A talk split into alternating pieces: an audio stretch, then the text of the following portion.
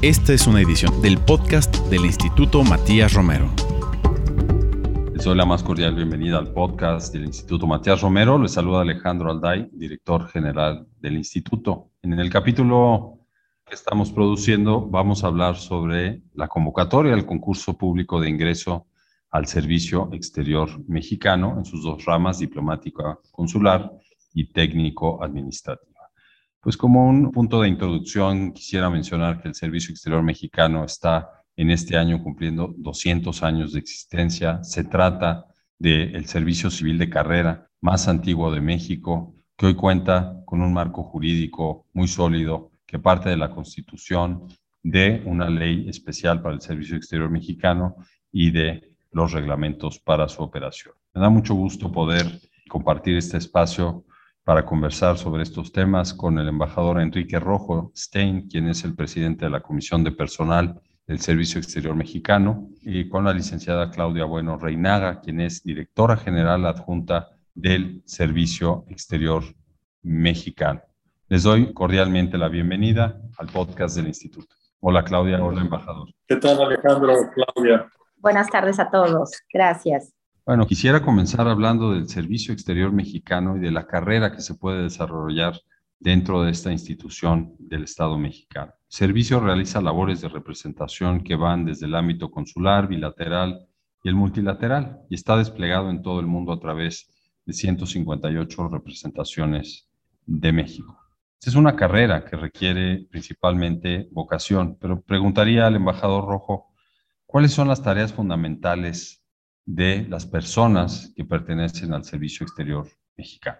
Con mucho gusto, Alejandro. En efecto, el, Servicio Exterior es el servicio más eh, antiguo del Estado mexicano, es un eh, cuerpo permanente de funcionarios públicos, de servidores públicos, que tienen como principal tarea la defensa y la promoción de los intereses y los derechos de México y de los mexicanos en el exterior.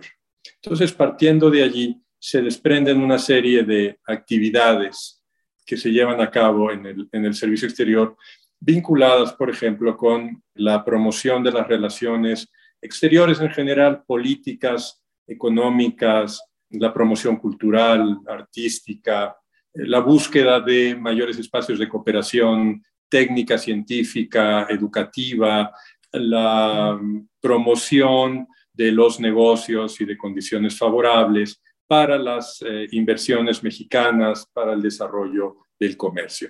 Esto, digamos, en general, en cuanto a las funciones del servicio exterior, y todo yo creo que se amarra con el objetivo de contribuir a el interés nacional de promover la seguridad y el bienestar de todos los mexicanos. Muchas gracias, embajador. Pues para nuestro auditorio, quienes estén interesados o interesadas en voltear al servicio exterior como opción de vida profesional, aquí una descripción muy breve sobre estas tareas que se llevan a cabo de forma permanente. Ahora bien, embajador, acabamos de mencionar que el servicio está cumpliendo 200 años de vida y necesariamente pues como ha sido la historia de la humanidad, la historia de la comunidad internacional, pues ha habido cambios. Yo te preguntaría, ¿qué otras tareas se han incorporado para la labor diplomática, sobre todo de cara al siglo XXI que está marcado de cambios de un gran impacto tecnológico? ¿Qué nos podrías compartir sobre esto? Mira, esto es cierto. En la medida en que avanza el siglo XXI, nos eh, enfrentamos a nuevos retos en el ámbito internacional en que se destaca la necesidad de que los, funcionarios diplomáticos, los funcionarios del, servicio exterior, estemos eh, cada vez más capacitados en el desarrollo de nuestras funciones a través de los medios tecnológicos, por ejemplo. Esto que estamos haciendo ahora es un buen ejemplo de cómo eh, podemos llevar la diplomacia, la diplomacia pública, el contacto con la sociedad civil a través de medios tecnológicos para difundir nuestras acciones. Del mismo modo, estas que yo decía, que mencionaba antes, las actividades comerciales, la promoción turística, el impulso a los intercambios artísticos y educativos, se realiza cada vez más y de manera más intensa a través de medios tecnológicos. Eso es muy relevante.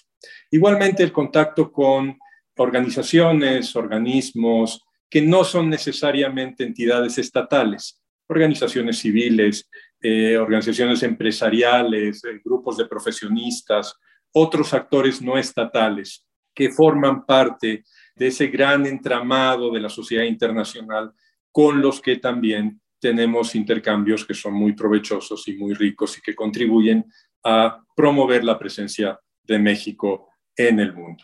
Muchas gracias, embajador. Ahora, al principio de este capítulo del podcast mencionábamos que la convocatoria de ingreso al Servicio Exterior Mexicano está abierta para las dos ramas. Se compone de una rama técnico-administrativa y una rama diplomática consular.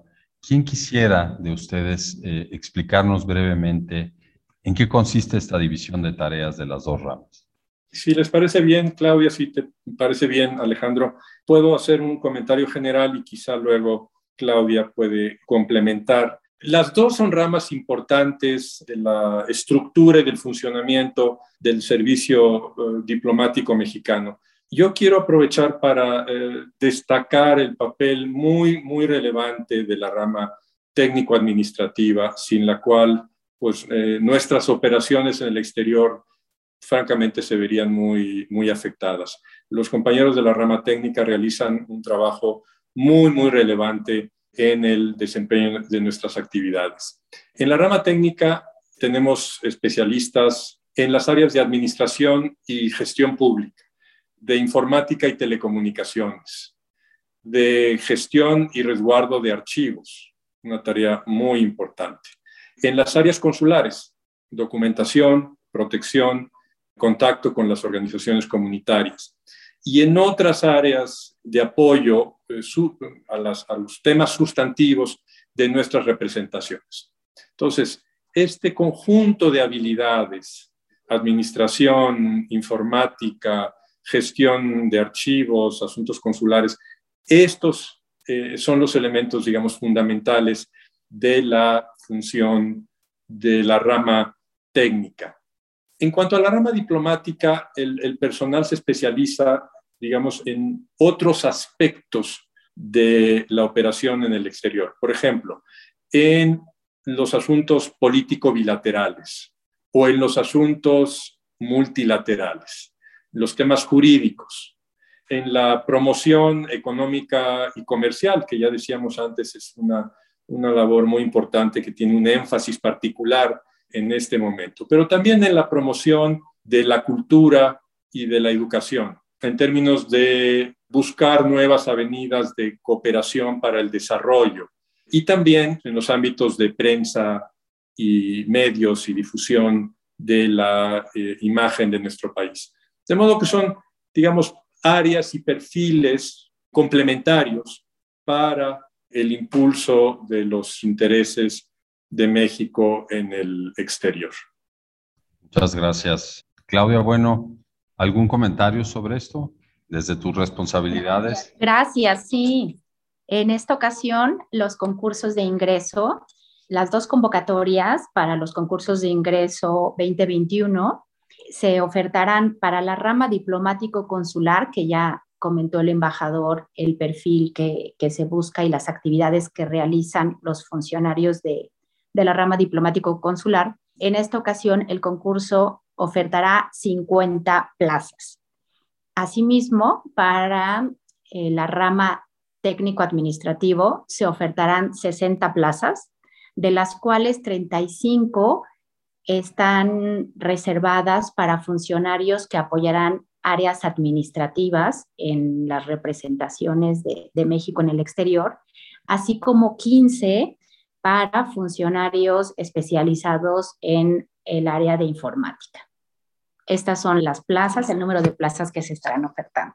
Muy bien, pues esto lo pueden eh, constatar ustedes que nos escuchan en la convocatoria pública de ingreso para el Servicio Exterior Mexicano. Les recomendamos revisarla muy bien porque ahí están eh, todos los detalles que estamos compartiendo de una forma mucho más ejecutiva a través de este podcast. Pero entonces, ahora yo me quiero detener en analizar esto de lo que hablábamos hace unos minutos con el embajador Rojo. La diplomacia del siglo XXI requiere desde luego de un perfil muy completo. ¿Y por qué hablamos de esto?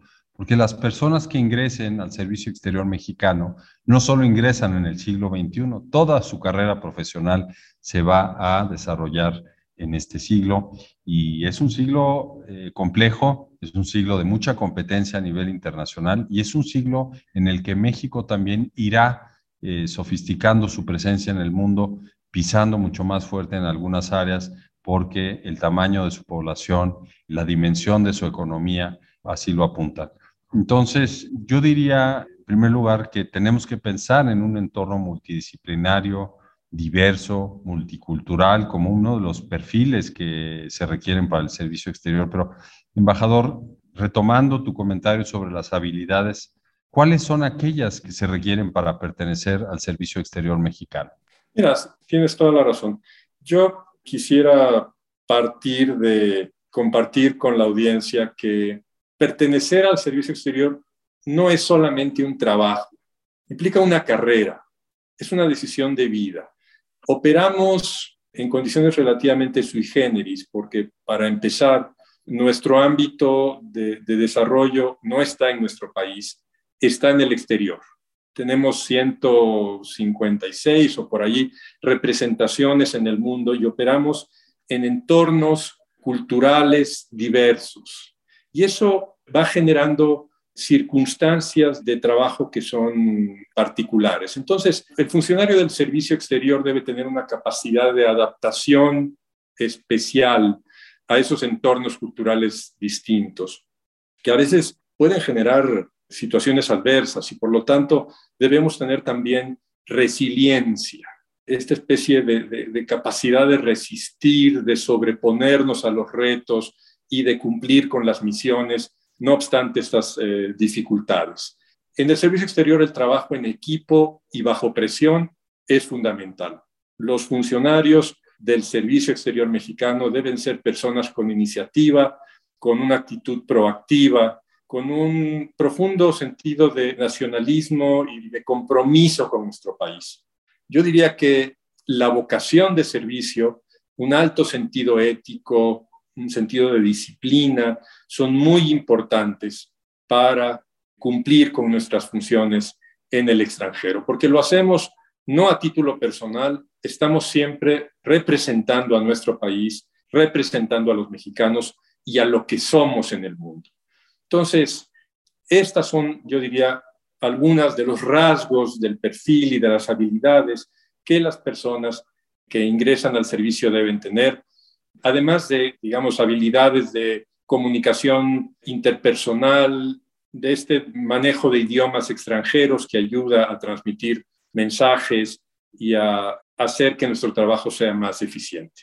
Muy bien, pues escuchan ahí algunas de estas habilidades que vamos a estar aportando también a las personas que lleguen a la tercera etapa de ingreso al servicio exterior mexicano. Para un tema bien importante, embajador, el manejo de las expectativas, la gente que quiera ingresar al servicio exterior, pues tendrá algunos dilemas que resolver en esta etapa. Eh, mencionamos que es una carrera que requiere vocación, que requiere conocimiento y que requiere pues querer a, México, a este país maravilloso. Pensando en la carrera, te preguntaría, ¿qué es lo que se requiere para ir avanzando en los distintos rangos que conforman el servicio exterior mexicano? Mira, partiendo de, esto que comentábamos antes, la vocación de servicio y la disciplina. A partir de eso, yo diría que tener un desempeño profesional de excelencia. En el servicio exterior se valora el mérito, se valora el que las personas cumplan diligentemente con las funciones a las que están asignadas y que con esta iniciativa y esta actitud proactiva a la que yo me refería antes, estén siempre un paso adelante para cumplir sus responsabilidades, que continúen capacitándose, actualizándose y demostrando que tienen potencial para asumir nuevas responsabilidades. Y luego viene un proceso de ascensos que están regulados por la ley y nuestro reglamento, que tienen que ver con aprobar exámenes para ascender de un rango a otro, una revisión del expediente donde se valora pues este desempeño al que me he referido yo, la antigüedad, la experiencia, la capacitación, en fin, son, es una eh, valoración integral del desempeño de las personas y así se van ganando estos ascensos que se dan a lo largo de todos los años que dura la carrera, de modo que es un proceso permanente de mejora continua del personal para ir teniendo siempre recursos humanos bien capacitados y bien dispuestos para cumplir con nuestras misiones. Muy bien, pues ahí está, clarísimo. Vamos a pasar ahora, me gustaría tratar la parte estelar de este, este podcast, el concurso de ingreso 2021. Eh, como se mencionó, está abierta actualmente la convocatoria, el periodo de inscripción corrió del 9 de noviembre y finaliza el 23 de noviembre de este año. Por cierto, al publicar este podcast vamos a pegar también las dos convocatorias para las dos ramas. Pero le preguntaría a Claudia Bueno, ¿cuáles son las etapas eliminatorias que conforman el actual proceso de ingreso al Servicio Exterior Mexicano? Gracias. Quisiera destacar también este, que la plataforma en donde se encuentra el vínculo para acceder a la solicitud de inscripción está habilitada las 24 horas del día, sábados y domingos, hasta el martes 23 de noviembre a las 11 horas. Es importante también, quiero destacar que la primera etapa eliminatoria para ambos concursos de ingreso se va a llevar a cabo de manera simultánea en el mes de abril del próximo año no solo en la Ciudad de México, sino que también habrá sedes en Chiapas, Chihuahua, Guadalajara, Mérida, Monterrey, San Luis Potosí y Tijuana. Empiezo eh, a comentar sobre las tres etapas eliminatorias del concurso de ingreso para la rama diplomático consular. Para este concurso, la primera etapa eliminatoria que como señalaba se, va a llevar a cabo en el mes de abril próximo, comprende cuatro exámenes. El primero de ellos, cultura general orientado a las relaciones internacionales. Un examen de español, un examen escrito del dominio del idioma inglés y un examen también escrito de traducción de un segundo idioma, que puede ser alemán, árabe, chino, francés, japonés y ruso. Esta etapa se realiza durante cuatro días, es decir, cada día se aplicará uno de los exámenes ya mencionados. La segunda etapa eliminatoria se realizará únicamente en la Ciudad de México en el mes de agosto y consiste de las siguientes pruebas. La primera es la elaboración de un ensayo sobre un tema de actualidad en política exterior, un examen psicológico, exámenes de dominio del idioma inglés en versiones escrita y oral. Y por último, entrevistas con funcionarios que no tendrán ningún nexo con la persona participante. Y por último, la tercera etapa eliminatoria que va a tener una duración de ocho meses y que comprende el periodo octubre 2022 a junio de 2023. Este también se llevará a cabo aquí en la Ciudad de México y constará de dos fases. La primera es un curso especializado que se impartirá precisamente aquí en el Instituto Matías Romero, tendrá una duración de seis meses. Y la segunda fase es un periodo de experiencia práctica con duración de dos meses y que se llevará a cabo en diferentes áreas de la Cancillería. Eh, al término de esta etapa, quienes hayan aprobado deberán de esperar un tiempo aproximado de tres meses a fin de recibir ya el nombramiento como agregada diplomática o agregado diplomático. Y posteriormente ya se definirá su adscripción en alguna de representación o en alguna área aquí en Cancillería, dependiendo de las necesidades del propio servicio. Todo esto de la rama diplomático consular. En cuanto al concurso de ingreso a la rama técnico-administrativo, también consta este concurso de tres etapas eliminatorias. La primera en el mes de abril y comprende tres exámenes. Conocimientos generales, español y un examen de dominio de algún idioma extranjero. Esta etapa también se va a realizar durante tres días, un examen por día. Posteriormente, la segunda etapa eliminatoria que va a ser en el mes de junio y en esta segunda etapa, las pruebas sería un examen psicológico, un examen de redacción para comprobar el dominio de un idioma extranjero. Esto es versión escrita y oral, y también entrevistas. Y también, igual que para la rama diplomático consular, la tercera etapa va a consistir en dos fases. La primera del curso especializado que impartirá el Instituto Matías Romero por dos meses y la segunda fase es el periodo de experiencia práctica también por dos meses en algún área aquí de la Cancillería. Estas son las tres etapas eliminatorias para ambos concursos. Pues muchísimas gracias, creo que está clarísimo. La licenciada Claudia Bueno nos comparte cómo es la secuencia de cada uno de los dos concursos y las distintas etapas. Ahora, te preguntaría, Claudia, mencionaste hace unos minutos sobre la plataforma de la Secretaría. ¿Nos puedes compartir un poco más sobre estos canales de comunicación institucionales que apoyan a aquellas personas interesadas en concursar para el ingreso al SEM? Claro, la información está detallada en el portal de Internet de la Secretaría de Relaciones Exteriores. El vínculo es https, dos puntos, diagonal, diagonal, ingresosem sre.gov.mx. Una vez que ingresen a este vínculo, encontrarán ahí las convocatorias, así como las solicitudes de inscripción, que es un registro que se hace en línea. Es la única forma de llevar a cabo el registro. Ahí tenemos también instructivos que explican de manera detallada el procedimiento para inscribirse en alguno de estos concursos. En el caso de que alguna de las personas interesadas tenga alguna duda, puede dirigirse también a dos direcciones electrónicas que voy a informar. En caso de tener dudas sobre el concurso a la rama diplomático consular, la dirección electrónica es ingreso DC 2021 arroba sre.gov.mx y para el concurso de ingreso a la rama técnico-administrativa, el correo sería ingreso TA 2021 arroba sre.gov.mx. Y también tenemos una línea telefónica. Este es en un horario de lunes a viernes de 9 y media a 2 de la tarde en donde también pueden comunicarse en caso de tener alguna duda o algún problema.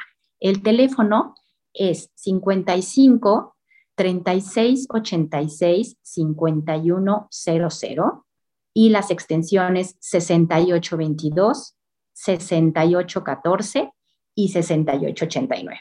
Con gusto estamos aquí a sus órdenes para cualquier persona que tenga algún alguna duda y, bueno, recordarles hasta el 23 de noviembre es la fecha límite para recibir estas información.